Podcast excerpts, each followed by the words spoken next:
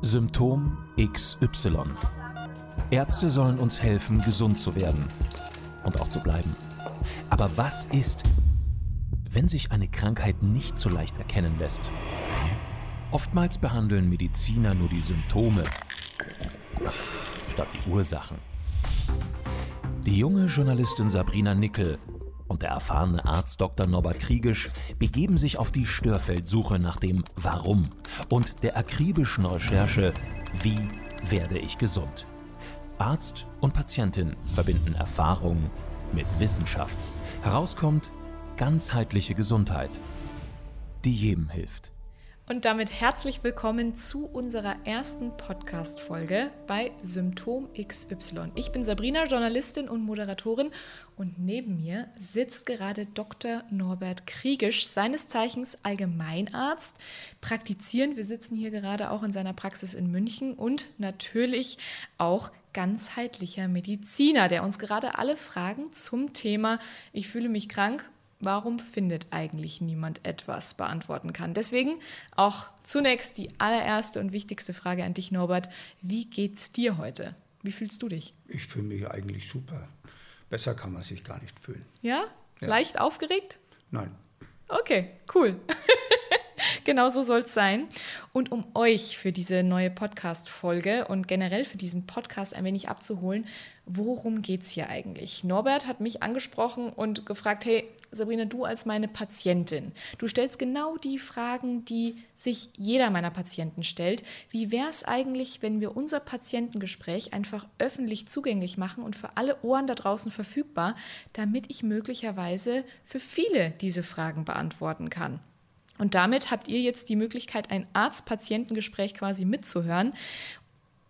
Und liebe Zuhörer, mich verbindet wirklich eins mit euch. Ich habe auch einen verdammt langen Leidensweg hinter mir. Wirklich einen Ärztemarathon und ähm, Krankenhausnotaufnahmen und vieles, vieles mehr. Niemand konnte mir wirklich helfen, geschweige denn meine Fragen beantworten. Aber warum zum Geier kann es jetzt ein Dr. Norbert Kriegisch? Ich umreiße mal ganz kurz deinen Hintergrund für die Zuhörer nochmal. Dr. Norbert Kriegisch hat mittlerweile 35 Jahre Praxiswissen. Schon während seines Medizinstudiums hat er ein wenig tiefer gegraben als seine Kollegen und Kommilitonen und hat zusätzlich Philosophie studiert. Später als praktizierender Arzt der Schulmedizin hat er 80 bis 100 Patienten pro Tag behandelt und irgendwann festgestellt, ja, seine Patienten kommen immer wieder wegen denselben Beschwerden und denselben Leiden. Für ihn war klar, ich kann kein guter Arzt sein, wenn dieselben Menschen wegen denselben Leiden immer und immer wieder zu mir kommen. Die Frage nach dem, was steckt dahinter, hinter den Leiden, ließ dich einfach nicht mehr los. Norbert, du hast irgendwann festgestellt, dass wir in einer Gesellschaft leben, in der vor allem dann bei diesen Leiden Antimittel verschrieben werden. Also Antibiotika, Antineuralgika, Antidepressiva, Antikopfschmerzmittel. Wieso hast du dich nicht einfach damit zufrieden gegeben und den einfachen Weg gewählt? Das ist nicht so einfach zu beantworten. Denn am Anfang wenn man im Medizinstudium ist und auch an der Universität lernt, ist es natürlich so, dass jeder im Prinzip in einem bestimmten Schema ausgebildet wird. Und in diesem Schema kommt es eigentlich nur vor, dass man ein Symptom hat und man dieses Symptom mit einem sogenannten Antimittel behandelt. Aber durch dein Studium der Philosophie und durch auch meine humanistischen Bildung heraus ist es natürlich so, dass man eigentlich immer nach dem Guten und dem Wahren fragt im Leben. Und da war das für mich eigentlich immer die Frage, ist das Symptom wirklich die Ursache? Und das hat sich bei mir festgesetzt und dann hat man versucht, andere Wege zu finden, die vielleicht das hinterfragen und nicht sich einfach damit zufrieden geben, ein Antimittel gegen ein Symptom zu verschreiben. Und gerade das finde ich so toll. Und da gab es natürlich bei dir auch irgendwann einen Moment, so ein Aha-Erlebnis. Und seitdem gehst du etwas tiefer rein mit deinen Patienten. Du sagst, du gehst auf Störfeldsuche mit deinen Patienten gemeinsam. Was bedeutet das konkret? Also was kann man sich darunter als Laie vorstellen? Ein Störfeld kann in verschiedenen Ebenen sein. Aber ursprünglich bin ich über Schmerzen dorthin gekommen, um versucht und habe versucht damit Schmerzen zu behandeln, um herauszufinden, woher kommen die Schmerzen. Und ein Störfeld ist etwas, wo erregte Zellen an andere Zellen im Körper ein Störsignal aussenden und dort zum Beispiel Schmerzen hervorrufen können. Als Bild kann man sich das folgendermaßen vorstellen. Du hast zu Hause einen Radio stehen und hörst zum Beispiel Bayern 5 oder irgend sowas. Und dann steckt der Nachbar drüben in seiner Wohnung einen Föhn oder einen Staubsauger an und dann rauscht es bei dir. Dann kannst du an den Radio gehen und schaltest auf Bayern 1, auf Bayern 2 oder was auch immer. Das Rauschen bleibt. Und es spielt überhaupt keine Rolle, was du da magst an dem Radio. Du kannst auch ein neues Radio kaufen. Spielt überhaupt keine Rolle. Solange der Nachbar da drüben diesen Staubsauger oder Föhn in der Leitung hat und den Stecker nicht zieht, hast du ein Rauschen da drin. Und die Suche nach dem Störfeld, nach diesem Staubsauger, nach diesem Föhn, nach der den Ursache Stecker quasi. rauszusuchen, das ist die Suche nach einem Störfeld im Sinne der Neuraltherapie.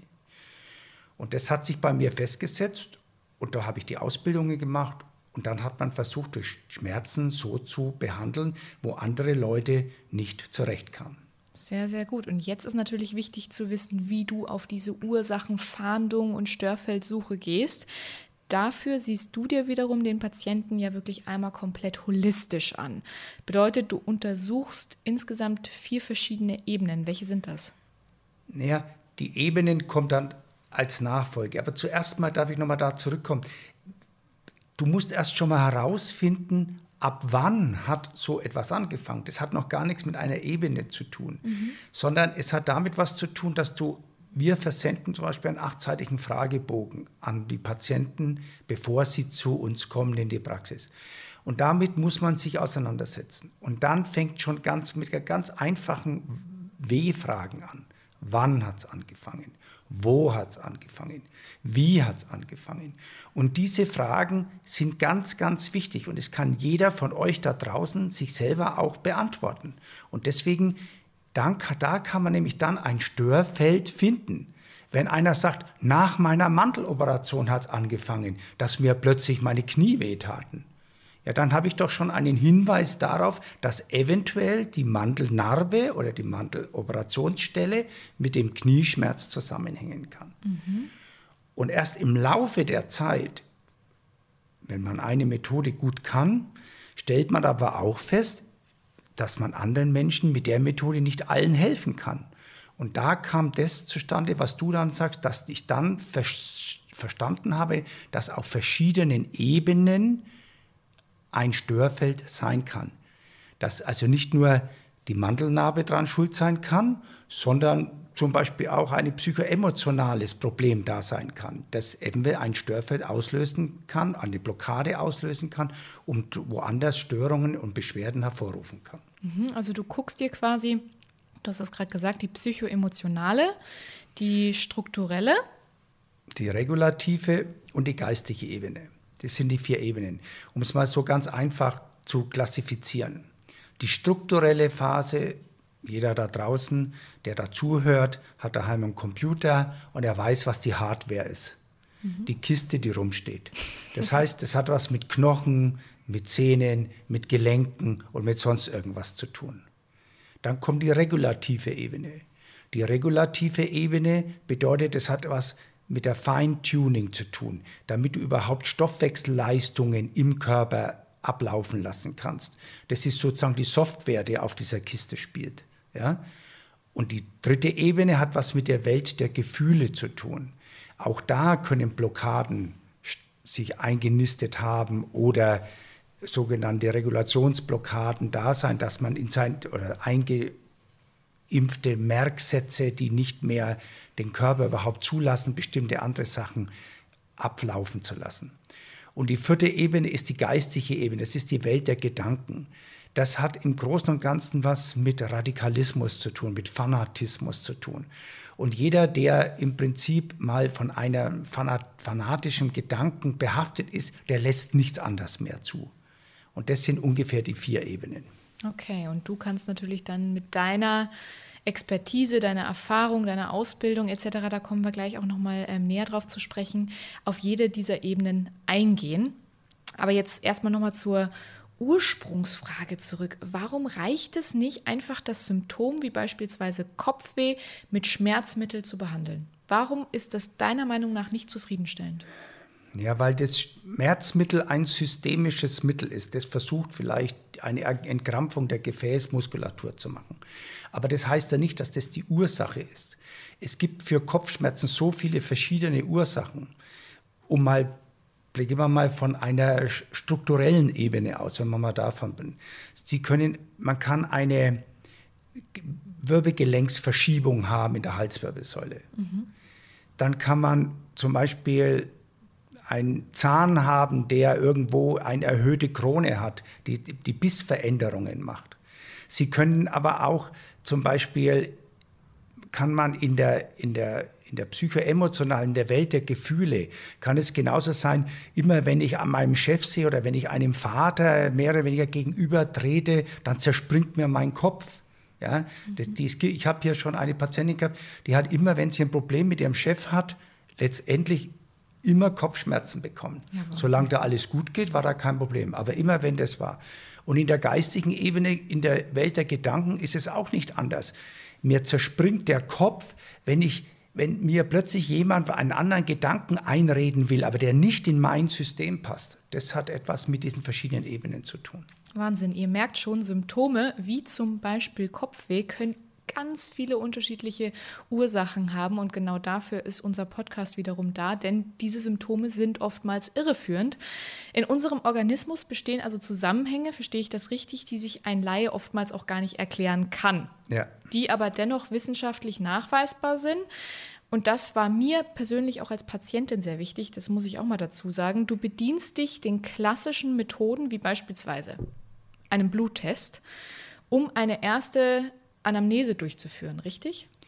Die Anamnese nicht. Die Anamnese ist eine Befragung, okay. so wie der Name schon sagt. Aber man muss davon ausgehen, die Diagnosen sind meiner Ansicht nach in 80 Prozent der Fälle über die Anamnese zu erstellen. Mhm. Dann braucht man natürlich Untersuchungen wie Röntgenuntersuchungen, MRTs oder Blutuntersuchungen. Die sind, die sind schon mal wichtig, um die Verdachtsdiagnosen zu bestätigen. Mhm. Und dafür bin ich ja froh, dass ich Medizin studiert habe, weil ich natürlich auch das, das Handwerkszeug gerne habe und auch mit Fachkollegen gerne zusammenarbeite. Und als die letzten 10 Prozent, sage ich mal, da hilft mir sogenannte bioenergetische Testverfahren. Die, das sind indirekte Testverfahren, die vielleicht in der Schulmedizin jetzt nicht so anerkannt sind, aber die sich für mich in meiner Erfahrung ganz gut bewährt haben. Da gehen wir jetzt gleich auch weiter drauf ein, denn du hast wiederum ähm, die klassische Schulmedizin mit zum einen der Naturheilkunde kombiniert, aber zum Teil auch also bedienst du dich wiederum aus Teilen der asiatischen Heilkunst, also oder Orthomolekularmedizin.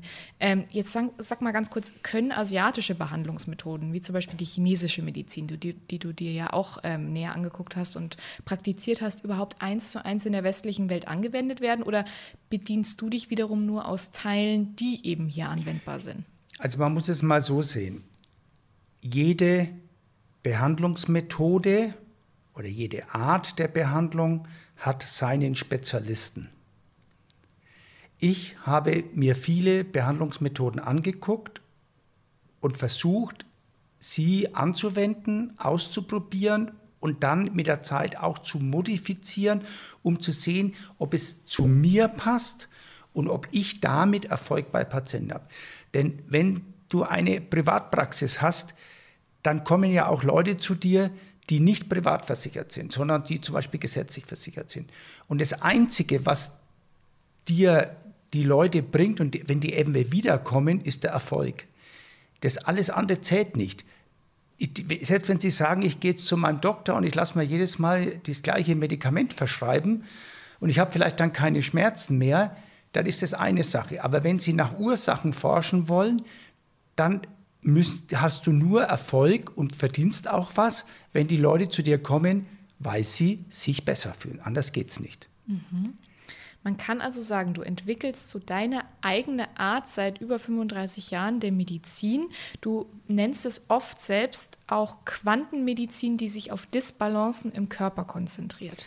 Ja, das ist jetzt schon ein Ausdruck, den man im Laufe der Zeit dann sich herauskristallisiert hat. Nur, man muss es, du hast vorher gefragt, ob asiatische Medizin, orthomolekulare Medizin. Das, es gibt drei Säulen in der Komplementärmedizin. Das eine ist die Regulationstherapien. Da sind wir Deutsche oder Europäer ganz toll drauf. Ja? Weil wir haben einen äh, in Bad Wörishofen, den, den Kneipp. Wir haben andere Ärzte, die, die Meyer, zum Beispiel Dr. Meyer, der die, die Meyer-Kuren erfunden hat. Das sind alles klassische Naturheilverfahren. Und die, das ist eine Art der Weise, wie du mit Reizen oder mit etwas den Körper beeinflussen kannst. Die asiatische Medizin hat oft einen anderen Aspekt, der geht mehr in die energetische Medizin. Also Akupunkturmeridiane lassen sich ja nicht so einfach zum Beispiel messen, darstellen. Die kann man zwar messen, indem man Hautwiderstandsveränderungen feststellen kann, aber durch die Erfahrung haben die Chinesen festgestellt, dass es sogenannte Akupunkturmeridiane gibt, also sogenannte Energiestraßen. Und das hat was mit energetischer Medizin zu tun. Und deswegen bediene ich mich natürlich auch dieser Methoden, weil mir zum Beispiel sagt, habe ich zum Beispiel Seitenkopfschmerzen, ja, und vielleicht auch immer wieder bin ich zugluftempfindlich oder habe ich zum Beispiel bin ich oft melancholisch oder wütend, dann weiß ich, dass ich auf dem sogenannten Lebermeridian eine Störung haben kann.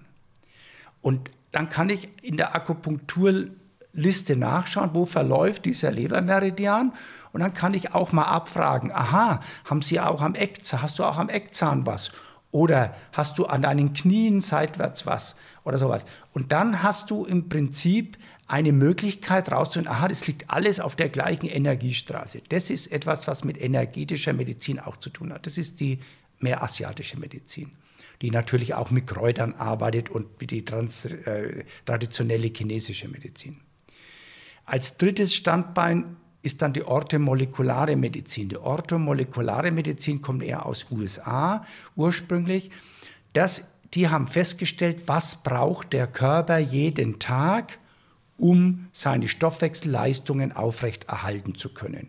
Ich brauche so und so viel Zink, so und so viel Vitamin C und so weiter. Und das, das wissen, wisst ihr ja jetzt draußen, ihr kommt überall hin und jeder bietet euch irgendwelche Beutel und Tabletten an, die euch im Prinzip ins Lot bringen. Das kann man auch, das kann man auch wissenschaftlich untersuchen. Man kann Blutuntersuchungen machen und schauen, was fehlt dem genau. Und das ist eben diese Verbindung dieser drei Säulen, die ich versuche in meiner Praxis zu machen. Das wiederum nennt man komplementär. Medizin. Das ist im Prinzip Komplementärmedizin. Mhm.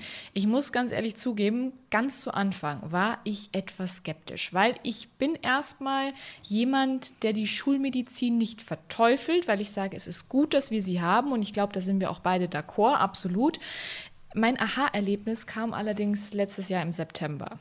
Ich hatte wieder einen akuten Anfall. Darauf kommen wir gerne in einer späteren Folge nochmal zu sprechen. Das hat hier jetzt gerade nichts zu suchen und ich musste ins Krankenhaus. Bei mir wurden insgesamt vier Tests gefahren. Es wurde ein Ultraschall gemacht. Ich wurde die halbe Nacht in der Klinik behalten, ohne Befunde am Ende. Ich hatte Schmerzen, das kann sich kein Mensch vorstellen, letztes Jahr im September. Aber die Ärzte in der Charité-Klinik in Berlin meinten nur zu mir, Frau Nickel, Sie sind bei bester Gesundheit, Sie dürfen gerne wieder nach Hause gehen. Und ich konnte kaum noch gerade stehen. Also ich war wirklich, äh, äh, ja, so unter Leiden und Schmerzen. Übrigens dann auch noch zwei weitere Tage, aber es wurde ja nichts gefunden. Naja, und dann wurde ich durch eine sehr gute Freundin auf dich wiederum aufmerksam, der du bereits bei ihren Beschwerden helfen konntest. Das ist natürlich mit die beste Empfehlung, hast du selber auch schon gesagt, die ein Arzt bekommen kann, wirklich jemanden gesund zu machen und dann die Empfehlung per Mundpropaganda wieder zu bekommen, von Freundin zu Freundin quasi, die wirklich begeistert von dir war.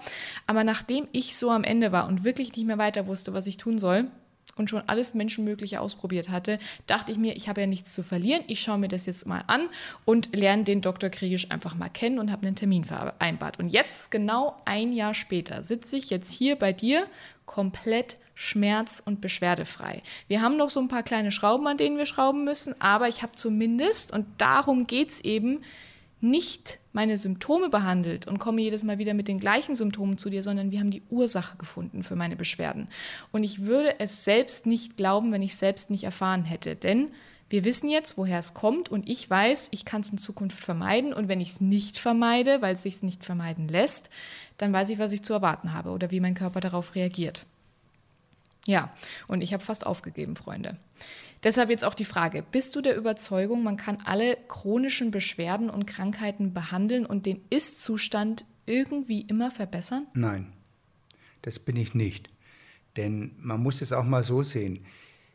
Deswegen ist es für mich, diese Podcast, glaube ich, auch wichtig und deswegen habe ich auch das Buch geschrieben, weil ich den Menschen draußen eine Botschaft geben will.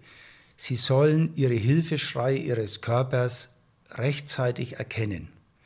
Denn dann können sie an der Schraube noch was verdrehen. Wenn eine Erkrankung über viele Jahre besteht, dann kann die Krankheit sich von der Ursache abkoppeln. Dann kann selbst, wenn du die Ursache findest, kannst du vielleicht noch was verbessern, aber nicht mehr im Prinzip zu einer Heilung zurückkommen.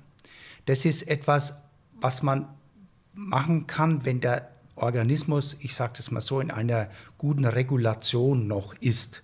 Wenn man die Blockade lösen kann und er kommt wieder in eine gute Regulation. Das ist das Wichtigste. Aber grundsätzlich ist es nie zu spät, wenigstens zu versuchen, denn ich habe auch schon 80-Jährige gehabt, bei denen man was verändern konnte. Aber ist doch klar, wenn du jetzt einen Rheumatiker hast, wo die Finger schon quer stehen, dann kannst du die nicht mehr gerade machen. Ja? Aber wenn du bei einem wie ich eine Blumenhändlerin mal gehabt habe, wo ich die Störfeld nach einer Operation im Unterleib gefunden habe, dort eine Spritze hinmache und die kann plötzlich ihre Finger wieder zumachen und mit der Schere die Blumen schneiden, dann ist das für die, das ist wie ein Geschenk, weil das natürlich etwas ist, was sie ihren, ihren, ihren Blumenladen machen, die kann wieder arbeiten. Und das ist das, das ist eigentlich nie zu spät, einen Versuch zu starten, etwas so zu machen. Aber chronische Erkrankungen, kündigen sich immer an. Und da jetzt natürlich auch die wichtigste Frage des Podcasts überhaupt, wie erkenne ich jetzt die Hilfeschreie meines Körpers? Auf was muss ich achten, wenn ich jetzt nicht äh, so hochsensibel bin und schon immer sofort merke, wenn sich was anbahnt? Worauf muss ich achten? Also das Wichtigste auf allen ist, wenn ich immer wiederkehrende die gleichen Beschwerden habe egal ob ich jetzt ein sogenanntes Akutmittel nehme, und die Schulmedizin ist fantastisch in der Akutmedizin, da muss man ganz klar sagen, die hilft uns da sehr gut. Nur das Problem, wenn ich als, Akut, als Mediziner immer mit Akutmitteln behandle und das plötzlich nicht nur ein, zwei Tage, sondern plötzlich drei, vier Wochen, dann wieder vier Monate, fünf Monate. Wenn ich daran denke, wie viele Patienten zu mir kommen, die sogenannte Magensäureblocker nehmen, ja, und das über zwei, drei Jahre, dann brauchen die sich nicht wundern, dass sie irgendwann auch mal neurologische Beschwerden bekommen. Da können wir irgendwann mal anders drauf gehen. Aber das ist doch, da, da muss ich doch rausfinden, warum hat er einen Magensäureüberschuss und nicht nur die Magensäure unterdrücken. Nur das wäre zum Beispiel, also immer wiederkehrende Schmerzen, immer wiederkehrende Beschwerden. Wenn Sie Wetterumschwung haben und Sie spüren immer zum Beispiel Ihre Knienarbe, wie ich früher auf dem Land gearbeitet habe, dann kam, der, kam oft so ein alter Bauer und hat gesagt, morgen schneit's. Da sage ich, woher wissen Sie das? Ja, meine Knienarbe juckt. Aber der Wetterbericht hat gesagt, na, vergessen Sie den Wetterbericht. Meine Knienarbe juckt und wirklich am nächsten Tag hat es geschneit. Das ist etwas, wo sich bei Veränderungen immer etwas meldet und immer wieder die gleichen Sachen. Und das, darüber müssen wir sensibler werden. Ob das Schlafstörungen sind, ob das Völlegefühl im Bauch ist, ob das Rückenschmerzen sind. Wenn ein 25-Jähriger sich nach einem Blatt Papier bückt und einen Hexenschuss bekommt, mein lieber Himmel, dann ist es ein ganz großer Hilfeschrei des Körpers. Da kann ich den zwar akut mal mit, mit Diclofenac oder mit irgend sowas behandeln, aber ich, das ist nicht die Ursache. Um solche Dinge geht es. So, ihr merkt schon, wie viel Passion hier dahinter steckt. Norbert wird natürlich mit mir jedes dieser Symptome einmal durchkauen in den zukünftigen Podcast-Folgen. Deswegen an der Stelle vielen, vielen lieben Dank, Norbert, dass du dir die Zeit genommen hast, heute Rede und Antwort zu stehen und das auch in Zukunft für uns tun wirst. Und Falls ihr noch offene Fragen haben solltet oder Themen, die euch besonders interessieren, dann schreibt uns das gerne, denn wir haben auch einen Instagram-Auftritt auf symptom.xy. Könnt ihr in Kontakt mit uns treten und da findet ihr natürlich auch noch weitere Informationen zu uns zwei und ihr könnt eben ja, Fragen stellen, Themen anregen und, und, und, und, und. So, ich hoffe, ihr bleibt alle da draußen gesund und findet die Ursache eurer Symptome. Bis zum nächsten Mal.